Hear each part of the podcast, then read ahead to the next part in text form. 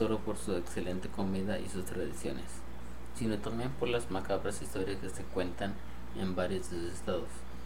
En uno de ellos encontramos relatos que tal vez no conozcas, pero sin duda impedirán quedarnos esta noche.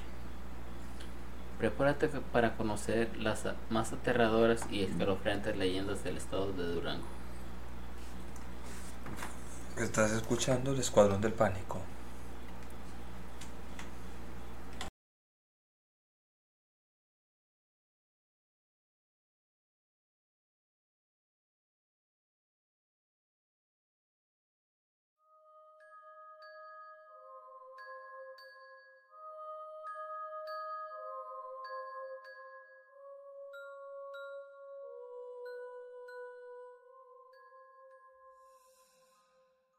Episodio más.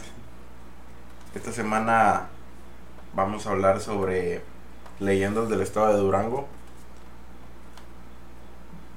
Esta noche se encuentra aquí conmigo Daniel. ¿Cómo estás, Daniel? Bien, bien, aquí estamos, este, eh, ansiosos por contarles estas historias que, que tenemos por ustedes. Este, y ya. Y a mi derecha se encuentra Edgar. ¿Cómo estás, Edgar? Bien, bien, aquí andamos. Este, ya estamos de vuelta después de dos, tres semanas, creo. Sí. Que ya andábamos algo Muy perdidos. largas. Vacaciones. Vacaciones y La todo. fama nos afectó. sí, pero sí, pues aquí estamos otra vez de regreso dándole y pues, Aquí vamos a seguir. pues sí, aunque sean pasos pequeños. Sí. Pero pues bueno, ¿qué les parece? si Comenzamos con este episodio. Claro que sí, claro que sí. Y dice más o menos así. Bueno, yo les traigo una, una, historia, una leyenda que sea, es la, la monja de la catedral. No sé si ya la hayan escuchado o, o hayan visto algo ahí en Facebook. Vi la película. Algo así. No mames, no es la misma. Ah, entonces no. Bueno, esta historia cuenta que en los años 50, durante la, la intervención francesa en México, una monja de nombre Beatriz, que, vi- que vivía en un convento afuera de, Durango, se enamoró de un soldado francés cuyo cuartel, militar estaba cerca de, ese lugar. Todo- todos los días y a la misma hora el joven soldado pasaba en compañía de su tropa por la avenida principal frente al convento. Y Beatriz siempre lo veía desde una ventana de su dormitorio. Un día el soldado de nombre Fernando llega a las puertas del convento pidiendo ayuda. Porque el, ejército mexicano los había emboscado e intentaban intercambiar disparos salió herido.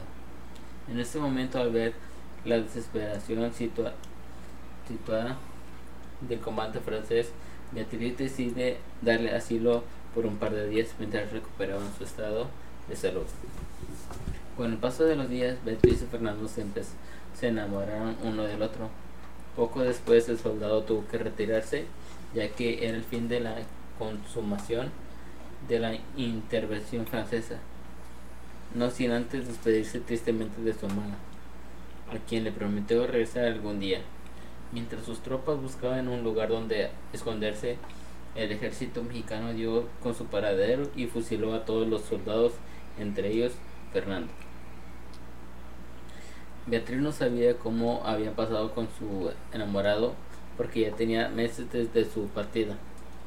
En, en ningún momento ella perdió las esperanzas y todos los días hasta el campamento de la catedral del pueblo esperaba el regreso de Fernando. Lamentablemente sucedió algo trágico. Una mañana mientras el sacerdote abrió las puertas principales del templo religioso, se percató del cuerpo de una mujer que, que yacía sin vida. Al parecer había caído desde el campanario desde una altura de más de 30 metros. Días después se descubrió la identidad de la víctima. Beatriz, quien aseguraba, esperaba como de costumbre el retorno de su enamorado. Desde ese traje- trágico su- suceso, algunos habitantes de que caminaban por alrededores de la catedral de Durango aseguran ver todas las noches la silueta de una mujer en el campa- campanario. Será la difunta Beatriz que podía seguir implorando la llegada de su amado. Con eso termina la, la leyenda. ¿De dónde era el soldado? Era francés. Francés. Entonces, este, y la, la Beatriz era de, de México, vaya. No mames. No le entendí muy bien la historia, pero. Bueno, esto, es la- esto es en sí este de que una monja se enamoró de un soldado francés. Ajá. Entonces, esta la Beatriz miraba al soldado pasar por por la avenida, o sea, por la calle cuando pasaban con su tropa. O sea, en una ¿cómo se dice? Estaba como que patrullando ella. Ah, ok, ya. Estaba patrullando y lo miraba. Entonces, en un día de esos este, Libidinosamente. en un día de esos, este, llegó a la puerta en toda la tropa francés porque los mexicanos lo habían, los habían emboscado. Entonces Beatriz le dio asilo ahí a los, a los soldados franceses. Y pues Beatriz y esta Fernando se enamoraron. Y pues ya después de varios días, semanas, este, se tenían que ir.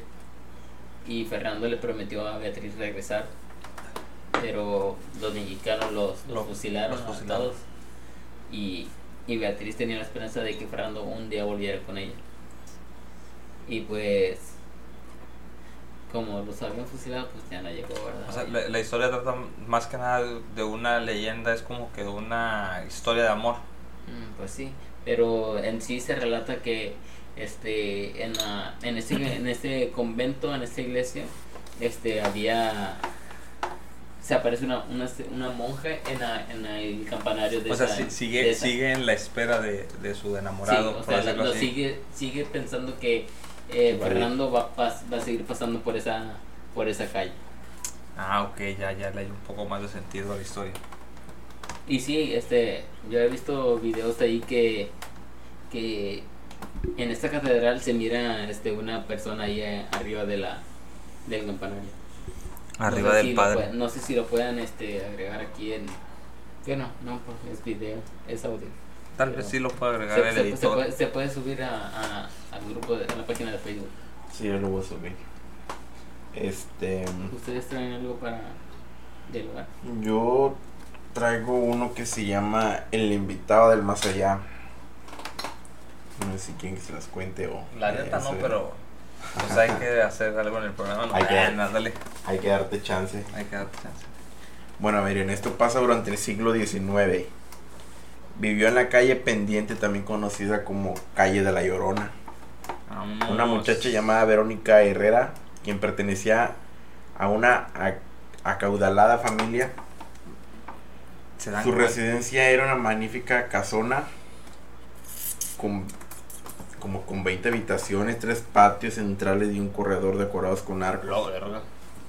Acababa de cumplir sus 18 años cuando con orgullo cuando con orgullo anunció su compromiso con Ramón Leal del Campo, un joven apuesto y linaje impecable.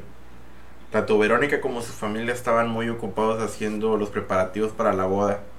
Su padre ya había dispuesto las invitaciones y mandando a decorar la casa con flores. Su madre estaba pendiente de las viandas que se servirían en el banquete. Y ella había ido con la costurera de la, de la ciudad a probarse el vestido de novia. Faltaban tan solo tres días para el matrimonio que se iba a celebrar el 5 de noviembre, cuando la muchacha acudió con sus familiares al Panteón de Oriente, como era tradición por el Día de Muertos. Mientras sus padres dejaban flores en las tumbas de sus difuntos, Verónica se dedicó a deambular por ahí. Nunca había sido una chica de tradiciones. Su frivolidad le impedía sentir respeto por esos asuntos. En su camino se tropezó con un cráneo que había sido dejado fuera de una tumba a medio de desenterrar. La joven sobresaltada lo miró por curiosidad y luego le propinó un puntapié que le dijo le dijo al cráneo le dijo te invito a mi boda no vayas a faltar ¿Al cráneo? Ajá. Exclamó en modo de broma antes de alejarse riendo. ¿Y pues qué creen que pasó? Llegó el Llegó el día tan esperado por toda la familia Herrera. Verónica lucía preciosa en su vestido blanco. Sus invitados, no obstante, se mostraron recelosos al notar la presencia de un hombre al que nadie Había parecía invitado. conocer. Ajá. Alto, pálido y espectralmente delgado. Iba ataviado con un traje que no había sido desempolvado en años. Y miraba a la, a la novia sin expresionismos. Al finalizar la ceremonia se dirigieron todos a la residencia Herrera en la que yo comienzo el acostumbrado vals de los recién casados. Luego la novia bailó con su padre y enseguida fue pasando a danzar con el resto de los hombres presentes, que pacientes aguardaban su turno para danzar con ella. Cuando Verónica llegó ante el invitado desconocido se mostró muy intrigada. ¿Y usted quién es? Creo que no lo conozco, le dijo mientras bailaban el compás de la música. Le dijo, soy tu invitado especial, le contestó él. Una voz que heló la sangre. No, yo no lo conozco. Claro que sí. Yo soy la persona a la que invitaste hace tres días en el Pantón Oriental, advirtiéndome que no faltara. En ese instante el, el cuerpo del difunto se transformó en un esqueleto y cayó a los pies de la novia. Ella a causa del sucio su- sufrió un infarto fulminante que la dejó tendida en el suelo. Sin vida la boda se convirtió en un funeral. De estos hechos tan macabros han pasado muchos años, pero dice la gente que en la vieja casona de la pendiente se aparece una mujer joven y vestida de blanco. Se cree que es el fantasma de Verónica Herrera que sigue tratando de continuar con la fiesta de su boda interrumpida. No mames. ¿Cómo ven? Imagínate por andar haciendo una bromita, no para una calaverita y ah, te espero en mi boda. Sí, Y verga que se le aparece. Ay, cabrón. Sí, Esa eso. historia me gustó mucho. Voy a ir al panteón a, a patear la tumba de Valentín Elizalde y decirle, te espero en mi boda. Que ande ahí cantando el güey. No, no faltes a cantar. No faltes a cantar. Que cante la de mis enemigos y La más todo. deseada. No, que me cante la andaba pelando papas. Pero sí, ¿qué tal les parece esa historia? Pues es que está interesante porque como de un chascar, de, de un pequeño chascarrillo que ella misma se quiso hacer para, yo digo que no entrar en nervios o algo así, sacarse una, ella misma una sonrisa por, por la calaca que había visto, o sea, por la... Era un cráneo, ¿no? Este... Que había, que lo habían dejado ahí de. Sí, pues te digo, o sea, como para ella no sorprenderse y no espantarse, dijo, ah, pues te espero en mi boda. Y pues verga, pinche güey se lo tomó bien a pecho y pidió permiso en el cielo. Sí, pero. Pero. Traigo muchas historias ahorita.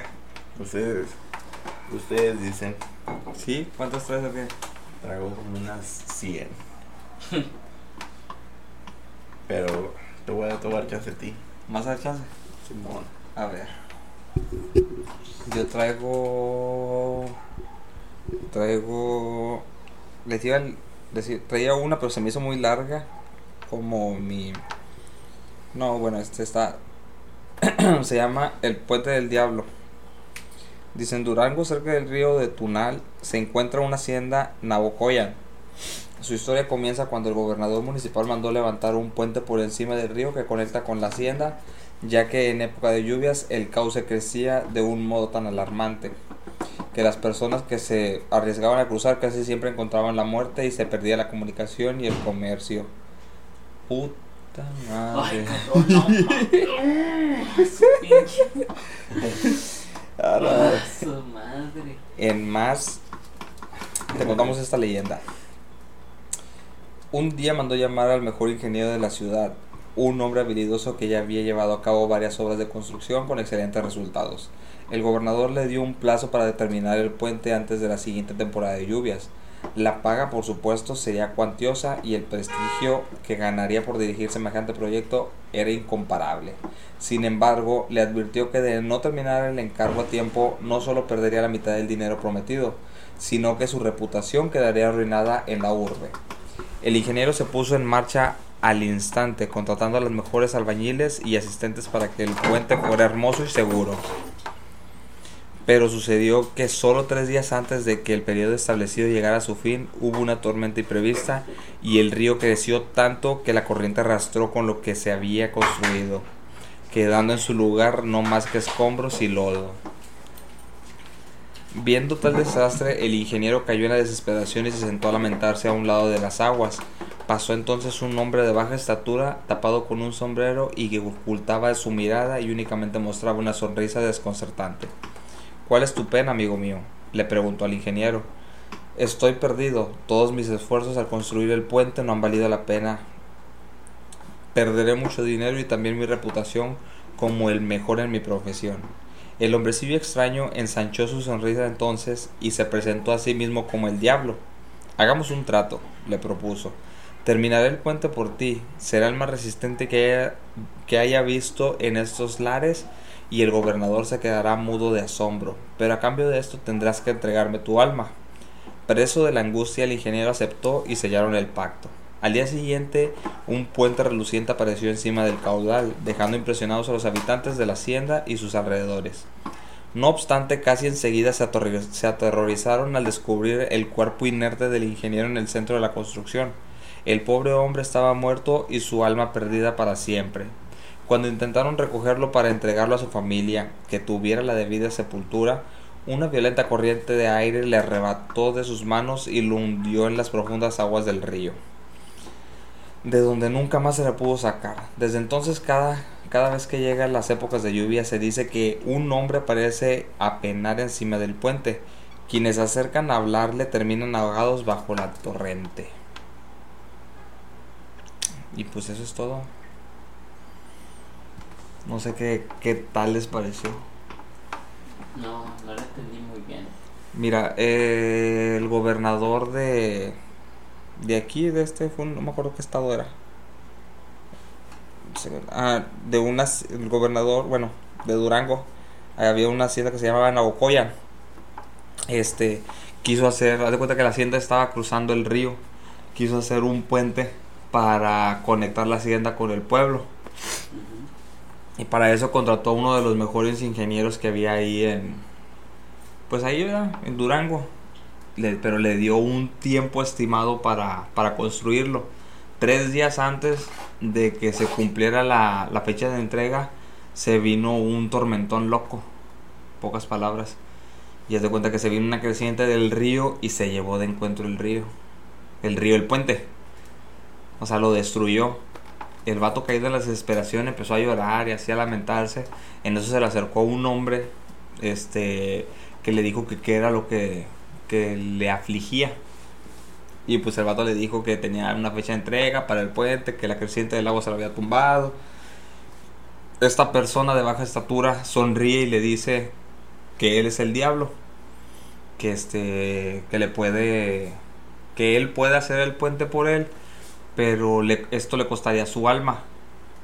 Y pues el vato como que cayó en la desesperación y le dijo que sí. Pero yo digo que lo que no sabía era de que su alma iba, iba a ser inmediatamente de él. O sea, el vato al día siguiente, bueno, se llegó el día de la entrega y el puente estaba reluciente y la chingada, pero el vato se murió. O sea, su alma fue recogida de inmediato. O sea, el puente se terminó de un día para otro, pero recogió su alma el diablo. Y se dice que, que cada que hay una creciente de ese río, este, ahí se aparece un hombre ahí a penar y que cada que alguien se la se le acerca para intentar dialogar con él o cualquier cosa, este muere muere ahogado en el río. Está como también como la también hay una historia de un puente así, pero es de le llaman el puente de los niños. Que también ese puente también estuvo construido también a base de muertes de niños. También que hay muchos o sea, que pasan así en la noche. Ajá. Y también escuchan llorar niños, escuchan niños corriendo por ahí. O sea, muchas cosas así, pero ya es, de otro estado. Pues es parecido al de la construcción que habías contado tú anteriormente. Que un hombre murió, cayó en un vaciado. Mm. Que es las paredes que hablan, algo así creo que se llamaba. Sí. Similar, ¿no? Sí, es algo más, O sea, pues va porque es construcción y muerte. Yo, una vez leí que, que según anteriormente, este para que los edificios, carreteras, casas perduraran duraran bastante tiempo, este tenían que, bueno, se tiene ¿Se hacía como un sacrificio? Sí, se, se hacía un sacrificio, o sea, enterraban a alguien lo mataban y, y lo dejaban ahí enterrado en la, en la casa para que esa casa durara bastante tiempo. Como ustedes han escuchado, de, no me acuerdo si es en Sinaloa, güey. La casa, la casa que se regala, se llama. Así la conocen. Eh, según- Oh, sí. Cuenta la historia que según este el vato que pase una toda un todo un día ahí en esa casa, noche, ajá, se este, queda le- con se queda con ella. Creo que Pero sí, que nadie- hablamos de esta casa en, en, en, esa, en ese episodio que Creo que hablamos no. de Sinaloa. Creo que no hablamos Y- de esa, pero Yo la verdad no, no recuerdo, pero No, ahorita, ahorita que hablando de construcción y todo eso me acordé de esa de la casa que se regala. sí, pero o sea, nadie ha podido pasar a una noche. pasar una noche. He visto que hay blogueros que van, pero solamente es como que al tour. O sea, no, no pasan la noche ahí, no pasan todo un día. O más que nada por la inseguridad. Ajá, porque creo que yo vi, Como que duermen vagabundos ahí o... yo vi uno donde según este encontraban identificaciones. Como que hacen brujería ahí. No, no, no, no, no, como que robaban, o sea, eran identificaciones con papeles y carteras. Mm. O sea, como que ahí se iban a meter los malandrillos después de un atraco y ahí dejaban todas las, las identificaciones. Solamente se quedaban con el dinero.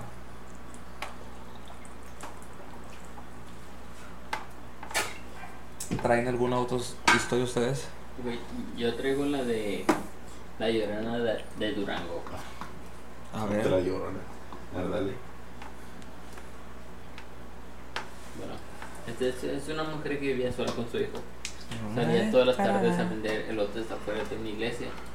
Como no tenía con- a nadie con quien dejar a, a su hijo, tomaba todas las precauciones posibles para que este no lo ocurriera ningún accidente. Por ejemplo, este, cosas de vidrio, así como los objetos puntos cortantes, entre otros, eh, se encontraba en una repisa. También dejaba los interruptores de la luz y aseguraba que las llaves del gas estuvieran perfectamente cerradas. No obstante, un día que se le hizo tarde se olvidó por completo de ello y dejó a su hijo solo en casa por última vez. Cuando retornó, notó fuerte, un fuerte olor a gas rápidamente hacia la cocina y vio horizon- horrorizada que el cuerpo de su pequeño yacía en el piso sin señales de vida. Como loca salió de su domi- domicilio y comenzó a gritar, ¡ay mi hijo! Su única compañera en, en esa travesía de locura fue la luna brillante de México, quien fue testigo de cómo unos doctores del hospital psiquiátrico la llevaban a lo que sería su nueva morada. De esta manera con- concluimos y así fue como como se hizo la, la llorona vaya este lamentablemente perdió Fue un su- corte muy dramático. La- lamentablemente este de esta manera perdió a su hijo en, en este estado vaya porque ya hemos contado varias historias de, de, de cómo la llorona este vaya este perdió a sus hijos y pues esta esta Fíjate. versión este la perdió con Fíjate, yo, yo tengo una versión de La Llorona que es propia. O sea, digo propia porque a mí me la contaron de ahí en mi pueblito, en Tangamandapio. Este, este, mi abuela vive al margen del río, o sea, vive en el bordo. Y haz de cuenta que según, cuando nos íbamos a bañar ahí en el río, cerca de la casa de mi abuelita está el puente que conecta a lo que viene siendo el poblado de Hidalgo. Y abajo del puente, este, el río corría así como que libre, pero había una pequeña cascadita como unos 20 centímetros, yo creo. Pero esos 20 centímetros hacían un, un socavón así como que abajo del agua. No sé cómo llamarle, pero es, o sea, ah, la caída era tan fuerte. O sea, se miraba la caída pequeña, digo, como 20 Una centímetros. cascadita. Ajá, una cascadita que tú dices, ay, qué, qué tierna. Pero si tú te aventabas ahí, o sea, estaba hondo. Ya de cuenta que siempre nos echaban miedo de que no nos aventáramos ahí o que no nos acercáramos porque pues hay, hay, hay corrientes bajo el agua. Y según cuenta mi abuela y la amiga de, una, de mi abuela, este, la historia que nos contaban era de que ahí de ahí se había originado la llorona porque una señora hace mucho tiempo este, andaba lavando ropa, pues ahí al margen del río, ¿no? Estaba lavando ropa y tenía sus tres hijos. Este, ellos andaban bañando y se metieron exactamente a esa parte del río donde nos metían que nos deberíamos de meter y una corriente los arrastró hacia el fondo de- del río y la señora pues al no ver a sus hijos y ver a uno de ellos como que manoteando ahí abajo de la cascada este s- dedujo como que estaban ahí abajo se metió y trató de salvarlos y todo pero no pudo se ahogaron los niños y ella también se ahogó intentando a rescatarlos verdad y que por eso ahí se escuchaba que ay mis hijos y que no sé qué y que esto y que lo otro y ya No mames. y de hecho una vez una tía la escuchó, o sea, esto sí es verdad. Una tía que venía de Monterrey, llegaron ya como eso de las 7 u 8 de la noche. Y este ya estaba oscuro. Y da la casualidad que ese día que ellos llegaron, el río apenas estaba creciendo, apenas estaba cayendo. Y este ya iban bajando así porque la casa de mi abuela está como que en bajada. Haz de cuenta que está el bordo y luego está así de bajada y ahí está la casa de mi abuelita. Desde cuenta que mi tía ya llegaron y todo y subieron al bordo y estaban platicando, después bajaron y este empezaron a escuchar los gritos, unos gritos desgarradores. Yo recuerdo estar ahí, pero no recuerdo haber escuchado los gritos. Y este al momento de que mi tía escuchó los gritos, se aventó hacia el bordo, se subió al bordo y este empezó a escuchar a la llorona, o sea, donde estaba su estaba su grite y grite. Y, y este y mi abuela sí recuerdo que decía, "Blanca, vente para acá", que no sé qué, y ya la metió, la metió. Porque mi tía era así como de que, "Ah, vamos a ver quién es la que anda llorando." Y así. De lo que vamos a enterar. Sí, la verdad, sí. Güey, yo una vez estando ahí en, en mi casa, güey, este, ya, ya, ya estaba a punto de dormir, entonces, este, me, esto es mame, güey, porque... Y era eh, Junior. No, sí, sí, este, yo este, ya, Ay, ya estaba a punto, a punto de dormir, güey, entonces, nomás me di, este, sí, de la, hacia lo lejos se escuchó como... eh. Ay, mis hijos, y yo dije, a la verga, y que me escondo abajo de las, de, la- de las de las sábanas, güey, o sea, ya está, la puerta estaba cerrada y todo el pedo. Y, y al día siguiente que le digo a mi mamá, le digo, oye, anoche escuché que, que, que gritaban, ay, mis hijos, y dije, "Ah". y luego que se empiezan a reír, y yo así, ¿qué pedo? ¿Por qué se ríen? Y dice, dice, no, hombre, es que, y luego me dice mi hermana, dice, no, hombre, es que ayer que veníamos, que traíamos la bocina, y que pongo la, los gritos de la llorona, y dije, no, y, y- y yo que me quedé así, no mames, yo me cagué por tu pinche jueguito, y dije, a la verga. No sé si tú te acuerdas. Daniel, porque Pepe no andaba culo, le pegaba a su señora. Cuando fuimos a, a una carne asada con el otro Daniel, que pusimos la bocina Nomás con el audio de la llorona. que hicimos la del. Sí, sí, me acuerdo. Comentario pendejo, me acordé nomás. ¿Esto es otra leyenda, Pepe? Sí, creo que traigo una. Yo traigo una bien largota. Yo también. Que se va. bien cortita. Que. oh, Este se llama La piedra que arañó al diablo. que arañó el diablo, Que ¿no? arañó al diablo. Pues cuenta la historia que en el ejido duranguense de Nogales, ubicado entre las comunidades de San José de García y Nicolás Bravo, se levanta un pequeño cerro al cual algunos de los lugareños acuden a dejar ofrendas. Allí se puede mirar una roca de gran tamaño que llama la atención por mostrar unos enormes zarpazos en la superficie. Todos la conocen como la como la piedra que arañó el diablo. Ajá. Cuentan que hace tiempo vivían en el ejido un hombre y una mujer que eran compadres. Ambos estaban casados pero mantenían una relación en secreto. La comadre coqueta por naturaleza era quien incitaba al compadre a caer en tentación, traicionando, traiciona- traicionando la confianza de sus cónyuges. Ellos acostumbraban a encontrarse en el cerro por cada, pero cada día era más difícil, pues el compadre empezaba a sentir remordimientos. Un día tosigado por la culpa fue para decirle a su mujer que su aventura que se tenía que terminar. Mas ella trató de convencerlo de que continuaran viéndose en secreto. Dicen que cuando ella lo abrazó, un viento fuertísimo azotó la montaña y el sol se, se oscureció. La comadre asustada soltó a su compadre y se pesinó, pidiendo perdón por su adulterio y aferrado a la cruz de oro que colgaba de su cuello. Ave María Purísima, Dios Todopoderoso, perdóname, protéjame. He pecado. sí. En ese momento apareció ante ellos un hombre alto y vestido de negro que intentó arrastrar a la comadre por los cabellos, o sea, de los cabellos. Ella se movió y al no alcanzarla las uñas del desconocido arañaron la piedra en la que había estado sentada, quedando la marca de sus zarpadas eternamente. Dicen que esa misma tarde el compadre desapareció con aquel hombre que era el diablo.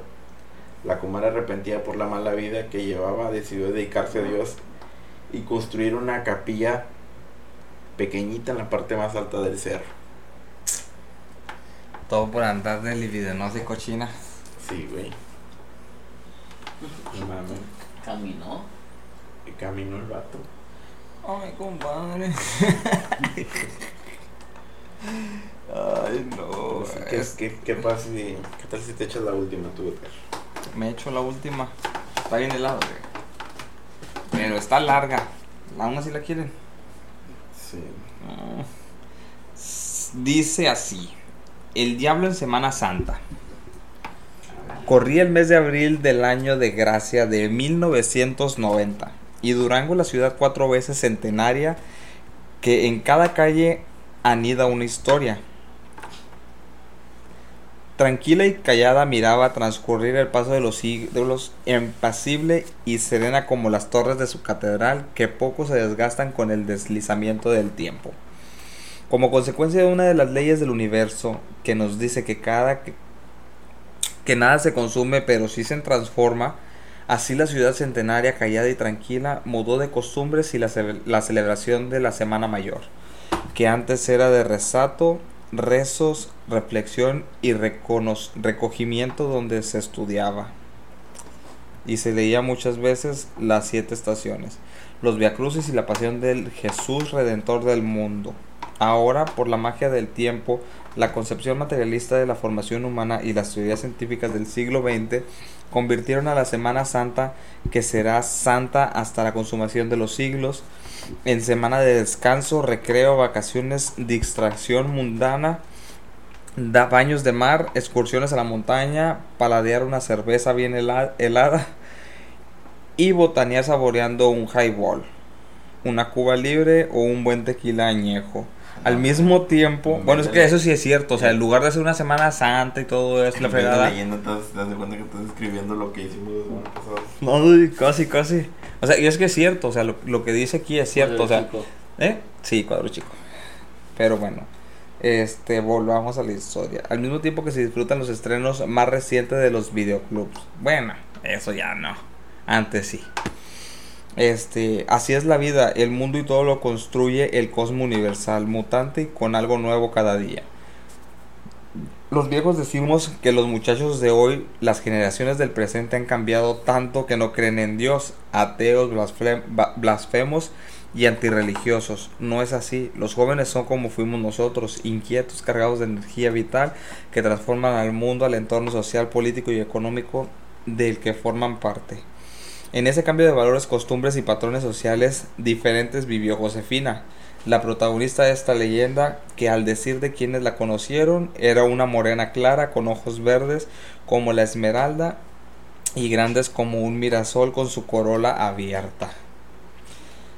Pisaba sus 18 años cumplidos, era de estatura mediana ligeramente alta, esbelta y de cuerpo agradable bien proporcionado. Como todas muchachas a su edad, amaba la vida y la vida la amaba, protegiéndola al, otorgarle una personalidad dominante y seductora. Muy curioso en una mujer tan guapa, no tenía novio porque amaba a todos los hombres, era dueña de sí misma y adoraba de la libertad. Sus amigos, que eran muchos, todos la codiciaban, deseaban hacerla suya porque su antojable, eh, eh, porque se antojaba entre los hombres su posesión, pero la muchacha era tan inteligente que a todos pagaba su admiración con una sonrisa de luminoso rostro. La tarde del Viernes Santo la muchacha salió de su casa dispuesta a pasarla bien, a disfrutar el momento bailando mucho y se dirigió a la discoteca Cyclones, centro social distinguido y exclusivo donde se daban punto de cita lo más selecto de la sociedad juvenil duranguense. Acompañada de un grupo de amigos de su predilección disfrutaban de lo lindo cuando llegó a invitarla a danzar un apuesto joven, con traje negro de rigurosa etiqueta, y le dio el abrazo a Josefina. Por la penumbra del recinto y el relampagueo del permanente cambio de luces, sus facciones no se apreciaban del todo, pero su media afiliación causaba que cara delgada y de facciones afiladas, sus ojos grandes y ligeramente oblicuos brillaban intensamente con la luz, como si fueran un par de brasas encendidas en toda plenitud. Bailaron lambada, baile de moda, con tanto frenesí y perfección que parecía una orgía que a cada momento vibraba más por el calor y el impulso desenfrenado del sexo. Mm, qué explícito. Fue tanto y tan excitante el baile que todas las parejas del salón hicieron rueda en torno a los danzantes. De pronto todo el mundo se quedó estupefacto, como acalambrados por un engarrotamiento. Nadie podía hablar ni pronunciar palabra, tampoco retirarse del lugar o dejar de mirar lo que observaban como atraídos por un maléfico, contemplan todos con asombro y sin poder evitarlo, que aquel elegante bailador en lugar de zapatos tenía un pie, una pata de gallo y el otro una pezuña de cabra. Un olor a azufre quemando se generalizó y continuó en aumento y nadie podía gritar ni retirarse de donde estaban parados. Dicen los que presenciaron el suceso que de pronto empezó la pareja a levantarse del piso de la pista, como que flotaban en el espacio y se acercaban al techo del salón. El espectáculo era atractivo y aterrador al mismo tiempo, enajenaba a quien lo presenciaba, al extremo de no poder separar la vista de las parejas de danzantes. No se supo de dónde ni quién lo dijo, pero de pronto se escuchó un Ave María Purísima, en el preciso momento en el que se apagó la luz y el recinto quedó en tinieblas. Pronto volvió la luz, al mismo tiempo que los presentantes se atestiguaban Alababan a Dios unos, rezos otros, y Josefina yacía tirada inconsciente en el centro de la pista. El vestido lo tenía quemado y en la espalda se le veía la carne viva con una mano estampada. El bailador no se supo de dónde salió, los guardianes de la puerta nunca lo volvieron pasar. Sin embargo, una patrulla de tránsito y dos policías uniformados que se encontraban estacionados en la calle escucharon un tremendo arrancón, el chillar de llantas y una inmensa nube de polvo al mismo tiempo que una voz cavernosa y burlesca que invadía toda la cuadra se escuchaba muy amplificada, irrumpiendo en una carcajada macabra y sin fin. Ja, ja, ja. Las patrullas de tránsito y de policías partieron tras el misterioso sujeto en filo su carrera desenfrenada al centro de la ciudad. Por radio se pidió colaboración de patrullas, seis en total, quienes persiguieron a la misteriosa camioneta y nunca lograron capturarla. En dos ocasiones la coparon de tal modo que no le, no le quedó más recurso que detenerse. Y cuando los guardianes del orden se acercaron al misterioso vehículo, pistola en mano, la camioneta con su conductor desaparecieron como por encanto, para escucharse el chillar de llantas y la carcajada diabólica por otra calle. Finalmente, como la calle Pino Suárez al oriente, y dicen que al rebasar la puerta central del Panteón de Oriente, el macabro vehículo con su conductor desapareció y no se volvió a ver por ninguna parte. A, Josefina se le recogió en estado de inconsciencia y cuando en coche particular era conducida al Hospital San Jorge. En el camino desapareció misteriosamente, dejando la sensación a sus amigos y conocidos que todo aquello había sido un sueño, una pesadilla colectiva en donde participaron muchas gentes. La noticia se extendió por todos los confines de la ciudad. Los que presenciaron de cerca el, el estrujante acontecimiento se han negado a proporcionar detalles. Dicen que no quieren recordar la escalofriante experiencia menos narrar lo que presenciaron. La familia de Josefina, horrorizada, huyó de la ciudad sin dejar rastro ni dejar información de su nuevo domicilio.